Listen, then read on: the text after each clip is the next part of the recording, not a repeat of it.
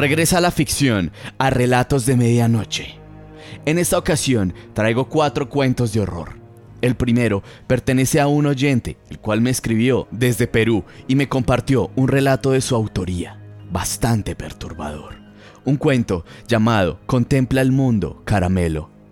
El siguiente relato de este episodio es del gran Alberto Laiseca, relato llamado Fabricante de vampiros. Debo decir que Laiseca me inspiró en demasía, y así darme cuenta que necesitaba aprender a narrar cuentos como él lo hacía. No le llego ni a los talones, pero espero algún día llegar a tener el legado que él dejó. Y los dos últimos cuentos me los recomendó un gran oyente mexicano desde Monterrey. Un gran saludo para Carlos Tristán. Estos dos cuentos son del autor Horacio Quiroga. Sé que miles de ustedes han leído sus obras a detalle.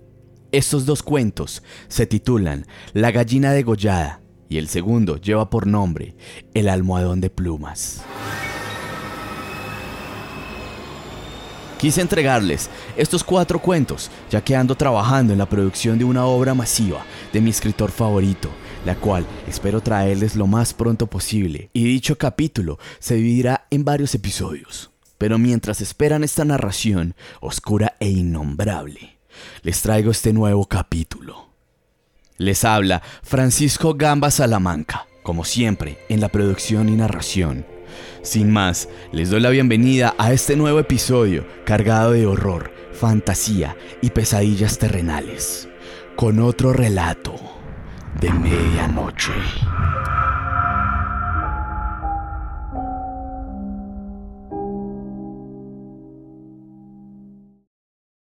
Contempla el mundo, caramelo. Un cuento de José Carlos Edmundo Grados Pinto.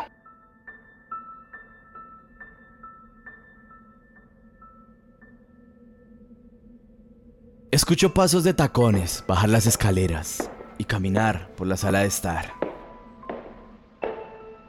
A duras penas se abre la vieja puerta de la entrada junto con un escandaloso rechinar. Se cierra de un portazo, dejándome ahogado en la soledad y silencio otra vez. Mamá se fue a trabajar sin despedirse. No es algo que me llegue a sorprender. Está muy ocupada y lo intento comprender. Ella sale todas las noches o cada vez que recibe una llamada. Siempre se va con el mismo atuendo, un vestido apretado, tacones altos, un bolso de cuero espellejado y un labial rojizo.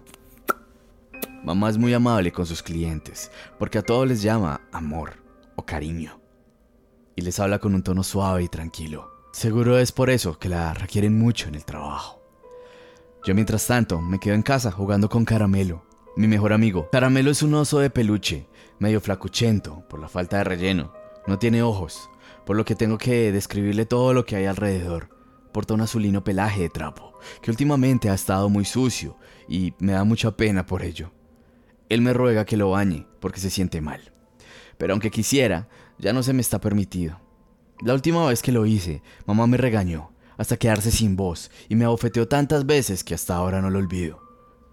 Cuando no estamos jugando, nos ponemos a conversar. Nuestros temas son variados. Por ejemplo, una vez preguntamos qué haríamos si tuviéramos un millón de soles. Caramelo dijo que se compraría unos nuevos ojos de botones para poder verme y apreciar las cosas que yo le escribía con tanta entrega. Muchas veces le ofrecí regalarle los míos, o al menos uno, porque sentía que él los necesitaba más que yo, pero se negaba. Me decía que ya él tendría los suyos algún día y que no me preocupara. Caramelo y yo estuvimos en mi habitación durante un par de horas, armando fuertes hechos de sábanas y viejos cojines, contándonos historias de terror y comiendo azúcar de sobres. De pronto, escucho como alguien fuerza la entrada para hacerse paso. Sentí un escalofrío recorrer todo mi diminuto cuerpo. Salí rápido del fuerte y lo desarmé con caramelo dentro. Casi siempre mamá llega tambaleando, con sus tacones en una mano y una botella en la otra, sus caballos despeinados y su labial despintado. A veces trae un sujeto a casa, cada vez uno distinto, nunca el mismo, y se quedan encerrados en su cuarto durante un largo rato mientras golpean los muros, como si quisieran atravesarlos. Mi mamá llega y un poco de desorden, se queda sin voz, más bofetadas llegan a mi rostro. Oculto todo bajo mi cama rápidamente y desciendo las escaleras para recibirla. Hola mamá, Le saludo al verla entrar. Tacones en una mano, la botella en la otra. Vete a dormir, mocoso. Dictamina ella, sin siquiera dirigirme la mirada, mientras camina lenta y cabizbaja a su habitación. Muero de hambre, pero no hay más que comer. Voy con caramelo a rearmar el fuerte. Mi estómago ruge. Me abrazo con ambas manos mi abdomen agonizante. Caramelo me dijo que le pida algo a mamá. No quiero hacerlo, no quiero interrumpirla. Pero la desesperación por algo de comida me lleva a su habitación y a girar la perilla. Ella se encontraba desparramada en su cama. Había un fuerte olor a cerveza y a moho. Me acerqué con pasos delicados, como si se fuera a caer el piso. Le acaricié su cabellera suavemente y le susurré al oído que despertara. ¿Qué mierda quieres? me preguntó con desgana entre sueños. Tengo hambre, mamá, respondí. No hay comida, vete. Mamá, muero de hambre, insistí y oportunamente rugió mi estómago. Ella se levantó sin decir nada, se puso enfrente mío y me entregó otra bofetada. ¿Sigues con hambre? preguntó con un tono burlesco para volverme a bofetear innumerables veces. Cuando terminó su golpiza, me tiró afuera de la habitación. No había duda de que me quería fuera de su vista. Volteó con dirección a su cama y dijo, si no fuera por ti, por tu nacimiento, tal vez habría un poco de comida. Un portazo puso fin a aquella cena de pesadilla. Lloré con caramelo casi toda la noche. Me preguntaba por qué mamá me trataba tan mal o por qué le decía cariño a un desconocido y nunca a su niño. Mira caramelo, me di cuenta que él me amaba más que mi propia madre. Le di un beso en la frente. Ahora vuelvo, le dije. Fui a la cocina por un cuchillo y me acerqué lentamente a la habitación de aquella extraña que lo único que me regalaba eran golpizas, mas nunca una caricia. La apuñalé por la espalda. Escuché el gemido de dolor llegar a su auge y luego desvanecerse en la oscuridad de la noche. Se quedó sin voz otra vez. Cuando ya no había movimiento alguno, le saqué el cuchillo ensangrentado de la espalda. Contemplé su cuerpo inmóvil durante unos segundos. Me acerqué a su rostro, le acaricié el pelo y le entregué una de mis más fuertes bofetadas. Seguido a ello, tomé el cuchillo y lo usé como una palanca para sacarle los ojos. Fui corriendo a mi habitación, donde Caramelo me esperaba sentado al borde de mi cama. Traje conmigo hilo y aguja para coserle sus nuevos ojos. Al terminar, caminó a la ventana junto con mi compañero. Mira, amigo mío, dije emocionado y tomé una pausa. Ahora puedes contemplar el mundo. Caramelo.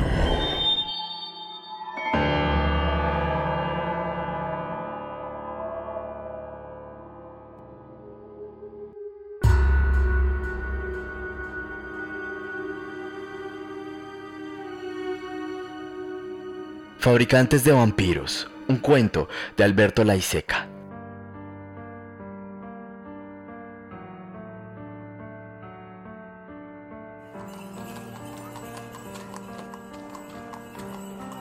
Recorrían los viejos caminos y los pequeños pueblos de la Alemania medieval.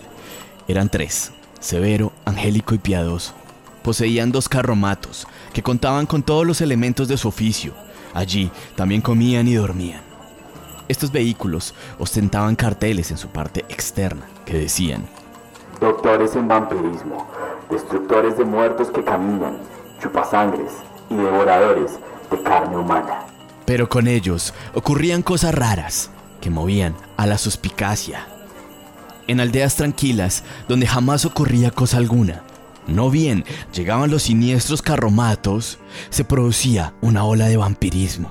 Chicas jóvenes eran encontradas desnudas, en sus camas y sin una gota de sangre. Heridas en el cuello, que bien podrían ser producidas por dientes o por cualquier otra cosa. Unos pocos hombres se encontraban en las mismas condiciones. Muy pocos hombres. Como es natural, los aldeanos, muertos de miedo, llamaban a los doctores para el examen de los cadáveres. El diagnóstico era siempre el mismo, vampirismo, y debía procederse de inmediato, antes de que la enfermedad se propagase. Estacas en el corazón, cortada de cabezas, y llenar la boca del muerto o de la muerta con ajo. Curiosamente, las hijas de los muy ricos sobrevivían, También heridas en los cuellos y debilitadísimas, pero vivas. Cuando despertaban, sostenían haber sido violadas y mordidas por demonios horribles. Los afligidos padres ofrecían fortunas a los doctores para que, mediante exorcismos, preservasen a sus niñas de nuevos ataques. En un latín que ellos llamaban arcaico, que ni el cura lo entendía, trazaban sobre las víctimas lo que denominaban un arco de luz y protección.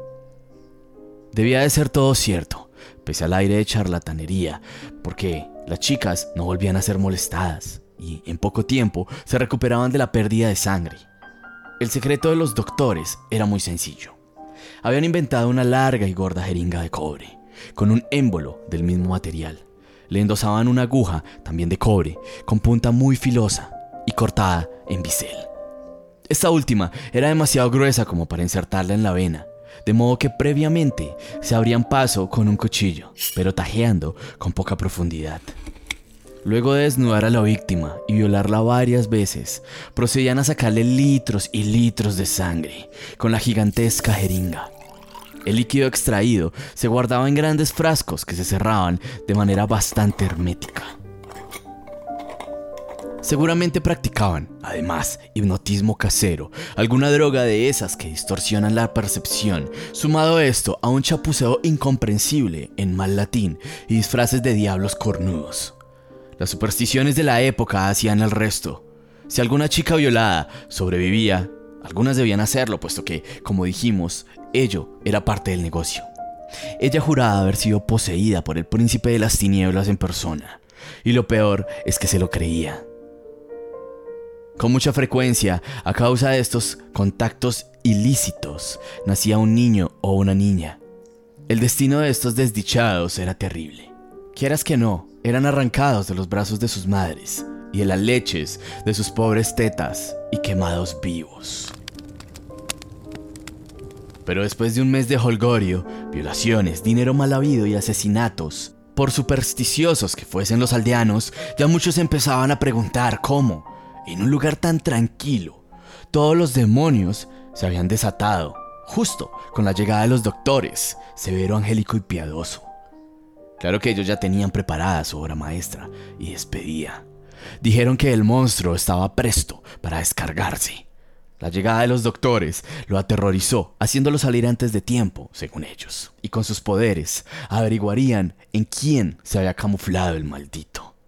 Para ello, eligieron a una pobre vieja, medio loca y sin familia, que vivía en una cueva. Aquí, aquí, aquí está el mal encarnado, gritaron los tres benefactores. A una orden de Severo, la anciana fue desnudada, porque el demonio puede esconderse en un pedazo de ropa. La ataron sobre una mesa formando una X. La viejita protestaba débilmente. No entendía el porqué de tanta severidad para con ella. Estaba loca, sí, pero jamás le había hecho daño a nadie. Siempre por orden de severo, angélico y piadoso, penetraron con sendas agujas de hierro los pezones de la pobre vieja. Pero sus alaridos no duraron demasiado. Con dos fuertes enviones atravesaron la totalidad de los mustios pechos y llegaron al corazón. Dijeron que, en esa aldea al menos, habían cumplido con su deber Subieron a los carromatos y partieron raudos antes de que los demás pudieran arrepentirse de su pasividad. Por algo severo era el jefe, de lejos, el más inteligente de todos. No ignoraba que en esa oportunidad casi los pescaron. Todo había salido bien. En tal sentido la vieja fue providencial, pero gracias a una enorme dosis de buena suerte fue que esto sucedió. La próxima vez no sé qué tal nos va a ir, razonó Severo, y así se los dijo a sus ayudantes. Pero maestro, protestaron Angélico y Piadoso, ¿de qué vamos a vivir? No sé, de otra cosa. Debemos reformarnos y cambiar de vida. Este solo propósito de enmienda ya me hace sentir más bueno. Y por favor recuerden siempre que el cielo ayuda a los suyos. Reformarse era, pues, cosa decidida. Ahora bien, la bondad cómo, qué camino, qué orientación le darían a la recién adquirida bondad. Lo mejor será fabricar un prostíbulo de chicas zombies. Los otros se asombraron y rieron. Pero, maestro, protestó piadoso débilmente. Tengo entendido que la zombie no nace, se hace. ¿Usted sabe hacerlas? Por supuesto, les contaré. En mis viajes por Italia, visité Florencia. Ah, esa, si es una ciudad civilizada. Son los primeros en pintura, arquitectura, suplicios. Pero antes que nada, dejen que les hable de las virtudes de la zombie por sobre cualquier otra mujer. Son trabajadoras inagotables, a quienes además se puede morder y pegar. Siempre sonríen y jamás protestan, cosa que las hace invalorables para cualquier cliente. Muchos terminan casándose con ellas. Nosotros lo permitiremos, por un cierto y adecuado precio, claro está. Muchos hombres de vidas confusas han logrado paz, encarrilamiento y fe gracias a estas chicas. Incluso es un bien para ellas mismas, puesto que son liberadas de la tarea de pensar. Sus vidas se ordenan mediante la obediencia absoluta. Leo en sus caras la gran pregunta, ¿cómo? En efecto, ¿cómo se logra este acto de alquimia? Muy sencillo. Mis amigos y maestros florentinos han inventado para los más difíciles interrogatorios un recurso magnífico. Lo llaman el sueño italiano. La Inquisición hace ya mucho tiempo que sabe que de un detenido o detenida se puede obtener cualquier confesión mediante el muy simple medio de arrancarle las uñas o la totalidad de los dientes y muelas, uno por uno. Para los casos más grandes de reticencia, se procede a la introducción de un hierro candente en la vagina o en el ano. Y entonces el paciente queda definitivamente deteriorado, se convence del todo de su error e incluso incurre en el mal gusto de morirse. Nada de esto por lo general ocurre con el sueño italiano. Consiste en un alto cilindro que se abre longitudinalmente Adentro está lleno de pinchos filosos, pero ha sido calculado para que no toquen a la víctima si ésta se queda quieta. A la chica, sea ejemplo, se le mete desnuda y luego se cierran las dos mitades. Ya dijimos que si te quedas de pie, sin moverte, nada de esto te pinchará. Pero este estado de absoluta quietud no es natural. Todo en uno tiende a la movilidad y al holgorio. Además, alguna vez hay que dormir. Muslos, piernas, trasero, espaldas y pecho sufren dolores agudísimos, que se van acentuando con el paso de los días. Algunas chicas sufren accidentes. Son las no aptas para la zombificación, pero eso está previsto y siempre se puede hacer algo con ellas.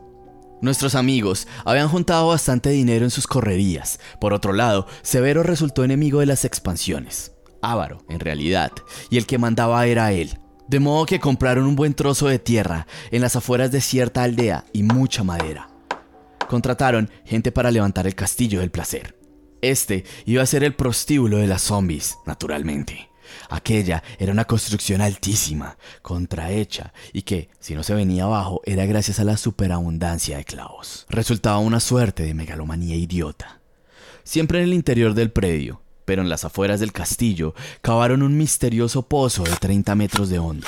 En realidad, la fabricación de zombies costó mucho más de lo que se creía en un principio. Por de pronto, muchas chicas se volvían locas con el encierro. Falta de descanso, claustrofobia, histeria, a punto tal que ellas mismas se largaban contra los pinchos buscando la muerte.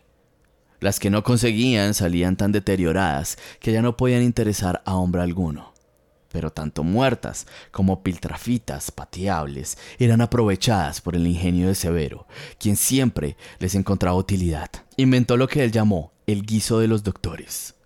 Cortaban pechos y caderas en pequeños cubos, y de todo ello salía una comida exquisita. El resto no aprovechable de las muertitas iba a parar al pozo, justamente, con grandes bloques de cal viva. También había triunfos, naturalmente. Unas pocas chicas salían del encierro totalmente bobas y listas para trabajar, fieles a sus costumbres. Los tres inseparables las hicieron suyas durante varios días, antes de entregarlas a las fieras. Al principio el negocio marchó muy bien. Los clientes estaban encantados con esas muchachas tan raras y sometidas, que no protestaban, les hiciesen lo que les hicieran. El problema empezó al año, más o menos, cuando la totalidad de los aldeanos, hombres y mujeres, contrajeron sífilis, desesperación y furia. Entonces tuvo lugar una escena que hemos visto muchas veces en el cine, con las películas basadas en la historia del Dr. Victor Frankenstein. Una noche, los furiosos aldeanos salieron todos juntos, empuñando antorchas y horquillas, y el castillo del placer ardió por los cuatro costados.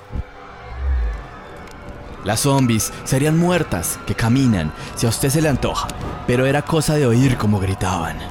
En realidad, los aldeanos fueron bastante injustos.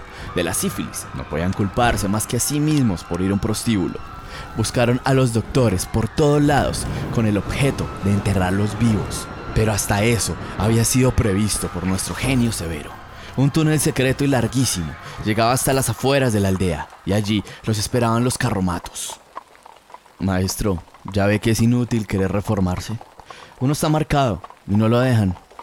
Es cierto, homólogo severo.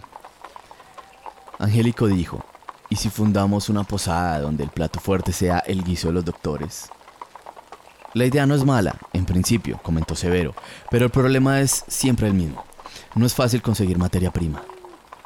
Pero Angélico no aflojaba sino más. ¿Y si nos casamos y tenemos muchos hijos?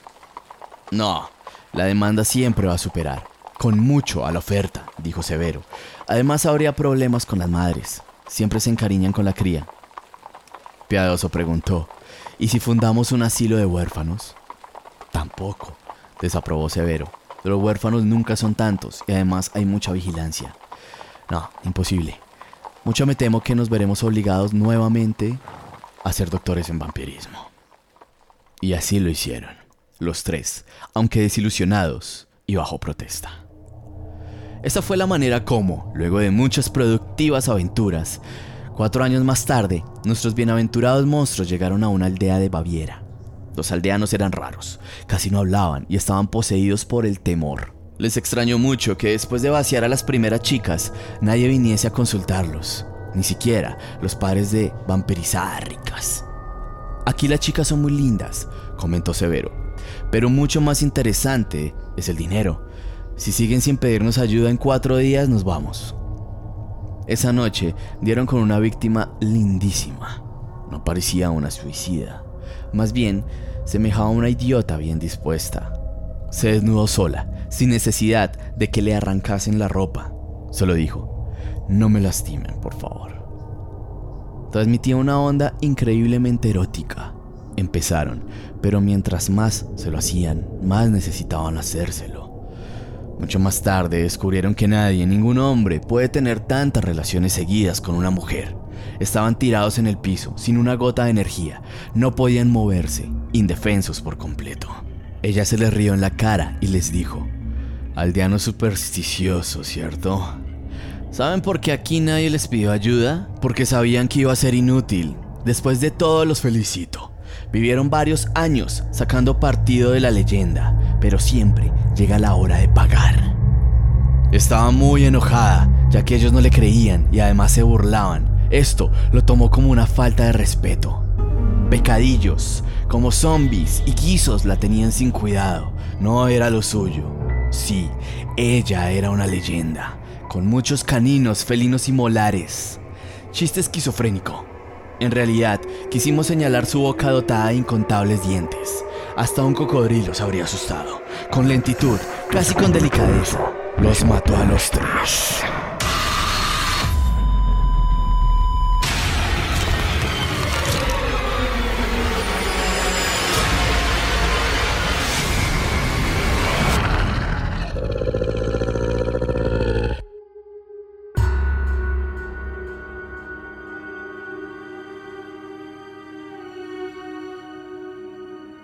La gallina degollada. Un cuento de Horacio Quiroga. Todo el día, sentados en el patio, en un banco, estaban los cuatro hijos idiotas del matrimonio Massini Ferraz. Tenían la lengua entre los labios, los ojos estúpidos y volvían la cabeza con la boca abierta. El patio era de tierra, cerrado al oeste por un cerco de ladrillos. El banco quedaba paralelo a él, a cinco metros, y allí se mantenían inmóviles. Fijo los ojos en los ladrillos. Como el sol se ocultaba tras el cerco al declinar, los idiotas tenían fiesta. La luz enseguecedora llamaba su atención al principio. Poco a poco, sus ojos se animaban, se reían, al fin estrepitosamente, congestionados por la misma hilaridad ansiosa. mirando el sol con alegría bestial, como si fuera comida. Otras veces, alineados en el banco, zumbaban horas enteras, imitando al tranvía eléctrico. Los ruidos fuertes sacudían a sí mismo su inercia y corrían entonces, mordiéndose la lengua y mungiendo alrededor del patio. Pero casi siempre estaban apagados en un sombrío letargo de idiotismo y pasaban todo el día sentados en su banco, con las piernas colgantes y quietas, empapando de glutosina saliva el pantalón. El mayor tenía 12 años y el menor 8. En todo su aspecto sucio y desvalido se notaba la falta absoluta de un poco de cuidado maternal. Esos cuatro idiotas, sin embargo, habían sido un día el encanto de sus padres. A los tres meses de casados, Mazzini y Berta orientaron su estrecho amor de marido y mujer hacia un porvenir mucho más vital, un hijo. Qué mayor dicha para dos enamorados que esa honrada consagración de su cariño, libertado ya del vil egoísmo de un mutuo amor sin fin ninguno y, lo que es peor, para el amor mismo, sin esperanzas posibles de renovación.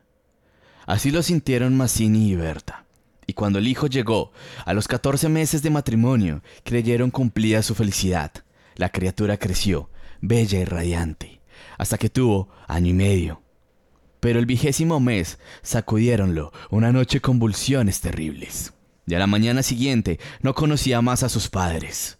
El médico lo examinó con esa atención profesional que está visiblemente buscando la causa del mal en las enfermedades de los padres. Después de algunos días, los miembros paralizados recobraron el movimiento, pero la inteligencia, el alma, aún el instinto, se habían ido del todo.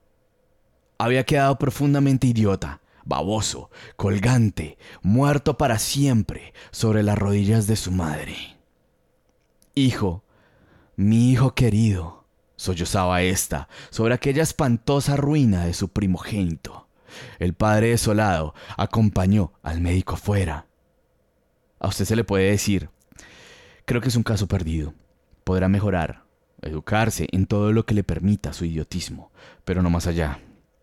Sí, Sí. Asentía Mazzini. Pero dígame, ¿usted cree que es herencia? En cuanto a la herencia paterna, ya le dije lo que creí cuando vi a su hijo. Respecto a la madre, hay allí un pulmón que no sopla bien. No veo nada más, pero hay un soplo un poco rudo. Hágala examinar bien y tengan en cuenta este consejo. Con el alma destrozada de remordimiento, Mazzini redobló el amor a su hijo, el pequeño idiota que pagaba los excesos del abuelo. Tuvo asimismo que consolar, sostener sin tregua a Berta, herida en lo más profundo por aquel fracaso de su joven maternidad. Como es natural, el matrimonio puso todo su amor en la esperanza de otro hijo. Nació éste, y su salud y limpidez de risa rescendieron el porvenir extinguido. Pero a los 18 meses las convulsiones del primogénito se repetían, y al día siguiente amanecía idiota. Esta vez los padres cayeron en honda desesperación. Luego su sangre, su amor, estaban malditos. Su amor sobre todo. 28 años él, 22 ella. Y toda su apasionada ternura no alcanzaba a crear un átomo de vida normal. Ya no pedían más belleza e inteligencia, como el primogénito, pero un hijo, un hijo como todos. Del nuevo desastre brotaron nuevas llamaradas de dolorido amor un loco anhelo de redimir de una vez para siempre la santidad de su ternura. Sobrevinieron mellizos, y punto por punto repitióse el proceso de los dos mayores. Mas por encima de su inmensa amargura quedaba a Mazzini y Berta gran compasión por sus cuatro hijos. Hubo que arrancar del limbo de la más honda amabilidad, no ya sus almas, sino el instinto mismo abolido. No sabían deglutir, cambiar de sitio, ni aún sentarse. Aprendieron al fin a caminar, pero chocaban contra todo, por no darse cuenta de los obstáculos. Cuando los lavaban mugían hasta inyectarse de sangre el rostro. Animábanse solo al correr o cuando veían colores brillantes o oían truenos. Se reían entonces, echando fuera lengua y ríos de baba, radiantes de frenesí bestial. Tenían, en cambio, cierta facultad imitativa, pero no se pudo obtener nada más. Con los mellizos pareció haber concluido la aterradora descendencia. Pero pasados tres años desearon de nuevo ardientemente otro hijo, confiando en que el largo tiempo transcurrido hubiera aplacado a la fatalidad. No satisfacían sus esperanzas, y en ese ardiente anhelo, que se exasperaba en razón de una infructuosidad, se agriaron. Hasta ese momento cada cual había tomado sobre sí la parte que le correspondía en la miseria de sus hijos. Pero la desesperanza de redención ante las cuatro bestias que habían nacido de ellos echó afuera esa imperiosa necesidad de culpar a los otros, que es patrimonio específico de los corazones inferiores. Cambiaron los pronombres y ya no eran nuestros hijos, sino tus hijos. Y como a más del insulto había la insidia, la atmósfera se cargaba. Me parece, díjole una noche Mazzini que acababa de entrar y se lavaba las manos, que podrías tener más limpios a los muchachos. Berta continuó leyendo como si no hubiera oído. Es la primera vez, repuso al rato, que te veo inquietarte por el estado de tus hijos. Mazzini volvió un poco la cara a ella con una sonrisa forzada. De nuestros hijos, me parece. Este fue el primer choque y le sucedieron otros. Pero en las inevitables reconciliaciones, sus almas se unían con doble arrebato y locura por otro hijo. Nació así una niña. Vivieron dos años con la angustia flor de alma, esperando siempre otro desastre. Nada acaeció, sin embargo, y los padres pusieron en ella toda su complacencia. No por eso, la paz había llegado a sus almas. La menor indisposición de su hija echaba ahora fuera, con el del terror de perderla. Desde el primer disgusto emponzoñado, habíanse perdido el respeto. Y si hay algo a que el hombre se siente arrastrado con cruel fricción, es cuando ya se comenzó a humillar del todo a una persona. Antes se contenían por la mutua falta de éxito. Ahora que éste había llegado, cada cual atribuyéndolo a sí mismo, sentía mayor la infamia de los cuatro engendros que el otro había le forzado a crear. Con estos sentimientos, no hubo ya para los cuatro hijos mayores afecto posible. La sirvienta los vestía, les daba de comer, los acostaba con visible brutalidad. No los lavaban casi nunca, pasaban casi todo el día sentados frente al cerco, abandonados de toda remota caricia. De este modo, Bertita cumplió cuatro años, y esa noche, resultado de las golosinas que era a los padres absolutamente imposible negarle, la criatura tuvo algún escalofrío y fiebre y el temor a verla morir o quedar idiota tornó a reabrir la eterna llaga. Amaneció un espléndido día, y mientras Berta se levantaba, escupió sangre. Las emociones y la mala noche pasada tenían, sin duda, gran culpa. Mazzini la retuvo abrazada largo rato, y ella lloró desesperadamente, pero sin que ninguno se atreviera a decir una palabra. A las 10 decidieron salir, después de almorzar, como apenas tenían tiempo, ordenaron a la sirvienta que matara una gallina. El día radiante había arrancado con los idiotas en su banco. De modo que mientras la sirvienta degollaba en la cocina al animal, Berta había aprendido de su madre este buen modo de conservar frescura la carne. Creyó sentir algo como una respiración tras ella. Volvióse y vio a los cuatro idiotas, con los hombros pegados uno a otro, mirando estupefactos la operación. Rojo, rojo. Señora, los niños están aquí en la cocina. Berta llegó, no quería que jamás pisaran allí. Y ni aún a esas horas de pleno perdón, olvido y felicidad reconquistada podían evitarse esa horrible visión. Porque naturalmente Cuanto más intensos eran los raptos de amor a su marido e hija, más irritado era su amor contra los monstruos. Que salgan, María, échelos, échelos, le digo. Las cuatro pobres bestias, sacudidas, brutalmente empujadas, fueron a dar a su banco. Después de almorzar, salieron todos. La sirvienta fue a Buenos Aires y el matrimonio a pasear por las quintas. Al bajar el sol, volvieron, pero Berta quiso saludar un momento a sus vecinas de enfrente. Su hija escapóse enseguida a casa. Entretanto, los idiotas no se habían movido en todo el día de su banco. El sol había traspuesto ya el cerco, comenzaba a hundirse, y ellos continuaban mirando los ladrillos, más inertes que nunca. De pronto, algo se interpuso entre su mirada y el cerco, su hermana, Cansada de cinco horas paternales, quería observar por su cuenta. Detenida al pie del cerco, miraba pensativa la cresta. Quería trepar. Eso no ofrecía duda. Al fin, decidióse por una silla desfondada, pero faltaba aún. Recorrió entonces a un cajón de querosene y su instinto topográfico hizole colocar vertical el mueble, con lo cual triunfó. Los cuatro idiotas la miraban indiferente. Vieron cómo su hermana lograba pacientemente dominar el equilibrio y cómo en puntas de pie apoyaba la garganta sobre la cresta del cerro entre sus manos tirantes. Viéronla mirar a todos lados y buscar apoyo con el pie para alzarse más. Pero la mirada de los idiotas se había animado. Una misma luz insistente estaba fija en sus pupilas. No apartaban los ojos de su hermana, mientras una creciente sensación de gula bestial iba cambiando cada línea de sus rostros. Lentamente avanzaron hacia el cerco. La pequeña, que habiendo logrado calzar el pie, iba ya a montar a horcajadas y a caerse del otro lado, seguramente sintiéndose acogida de la pierna. Debajo de ella, los ojos clavados en los suyos le dieron miedo. Lloró imperiosamente. Trató aún de sujetarse del borde, pero sintiéndose arrancada, cayó.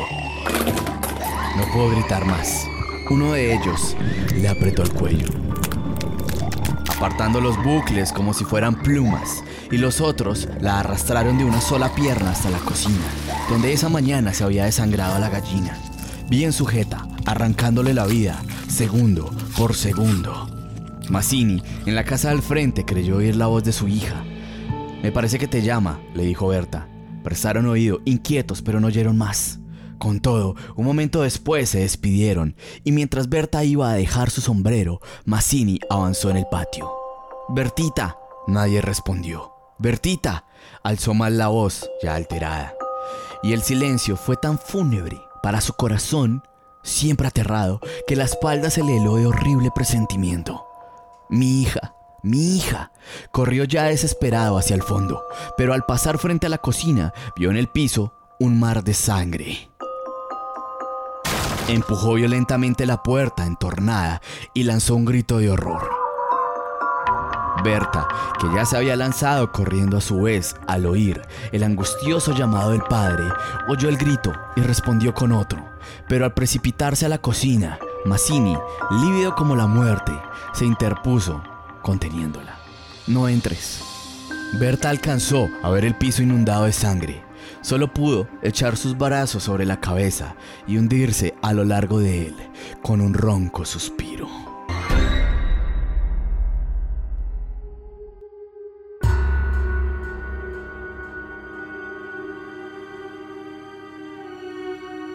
El almohadón de plumas. Un cuento de Horacio Quiroga.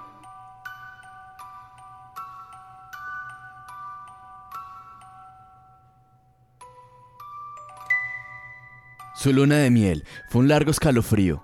Rubia, angelical y tímida. El carácter duro de su marido heló sus soñadas niñerías de novia. Ella lo quería mucho. Sin embargo, a veces con un ligero estremecimiento, cuando volviendo de noche juntos por la calle, echaba una furtiva mirada a la alta estatura de Jordan, mudo desde hacía una hora.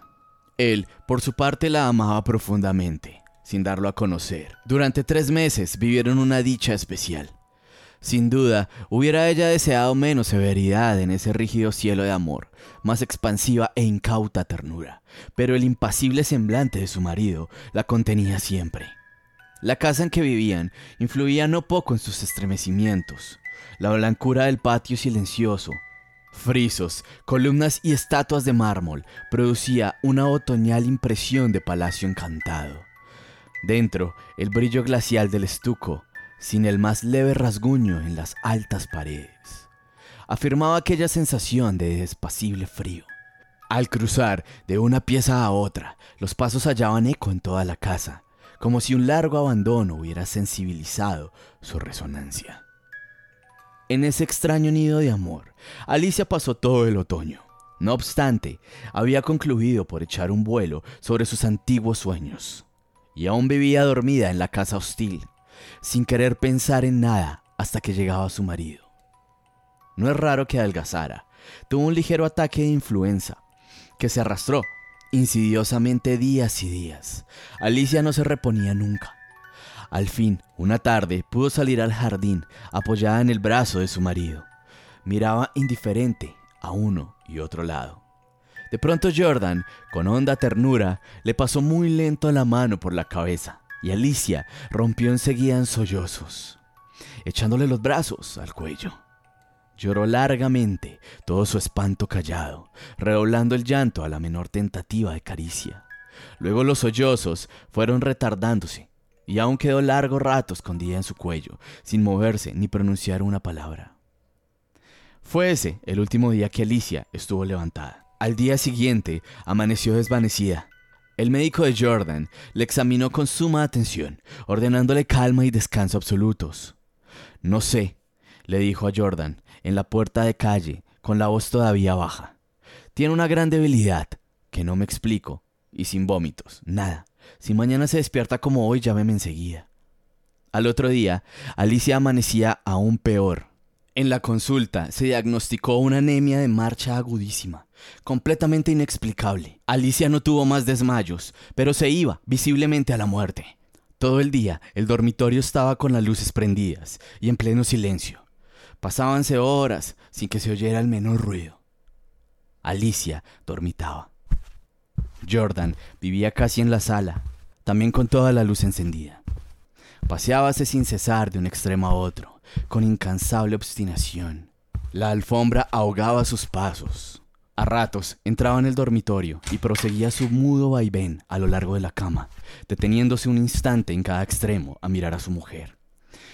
De pronto Alicia comenzó a tener alucinaciones, confusas y flotantes al principio, y que descendieron luego a ras del suelo.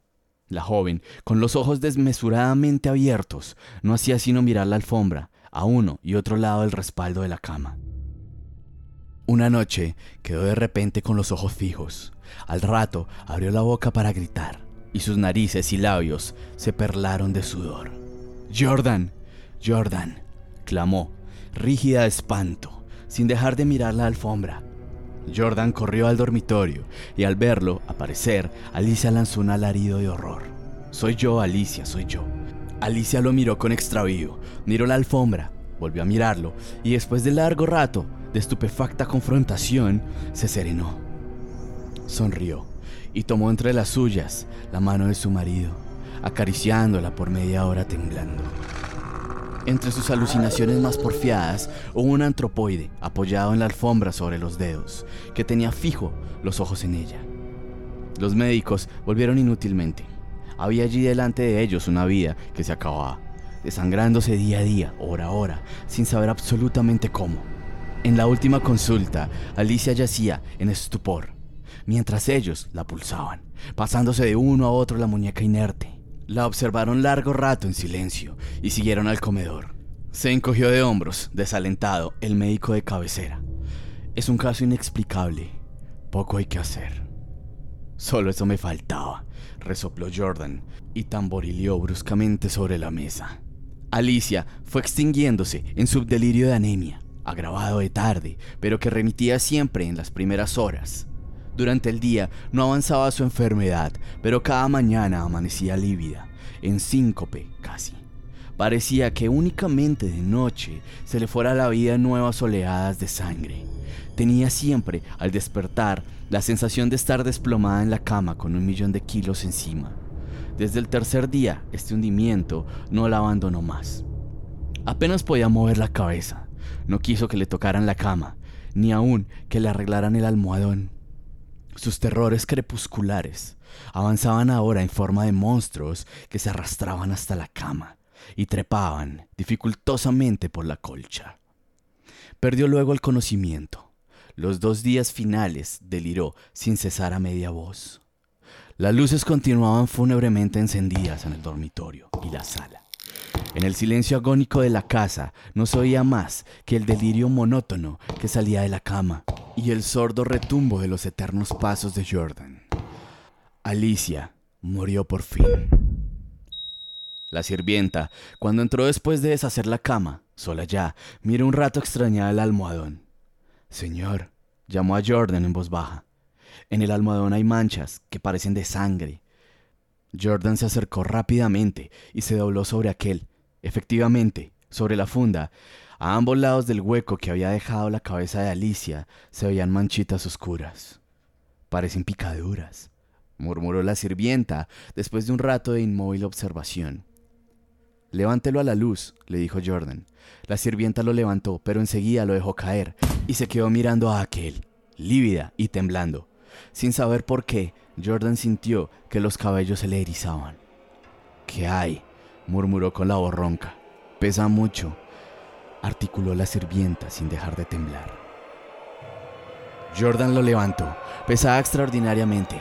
Salieron con él y sobre la mesa del comedor, Jordan cortó la funda y envoltura de un tajo.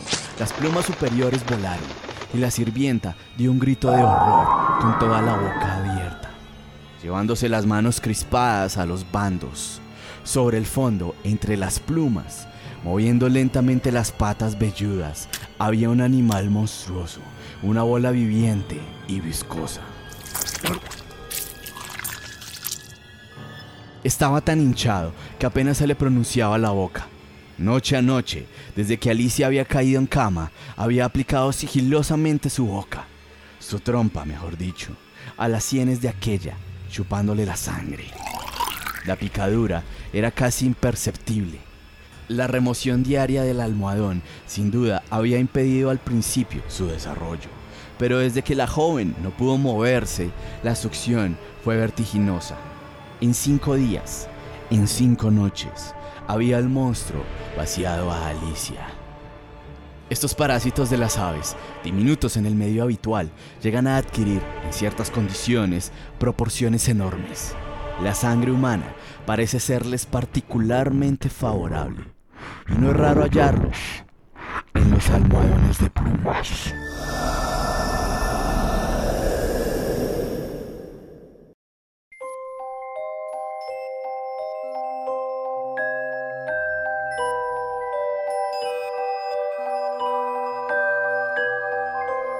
Y así concluye, una vez más, otro episodio de este podcast. Espero haya sido del agrado de ustedes y estas historias los hayan aterrado una vez más. Aunque ficción, muchas veces esto no está tan alejado de la realidad. Aún hay mil cosas que desconocemos allá afuera. Como dije al principio de este capítulo, estoy preparando una narración enorme, tal vez la historia más extensa que jamás he narrado. No te despegues, de este podcast, porque esta nueva temporada está cargada de mucho más contenido y horror, el cual brotará por tus audífonos y parlantes. No olvides darle amor a tus hijos o recibirás una dura lección.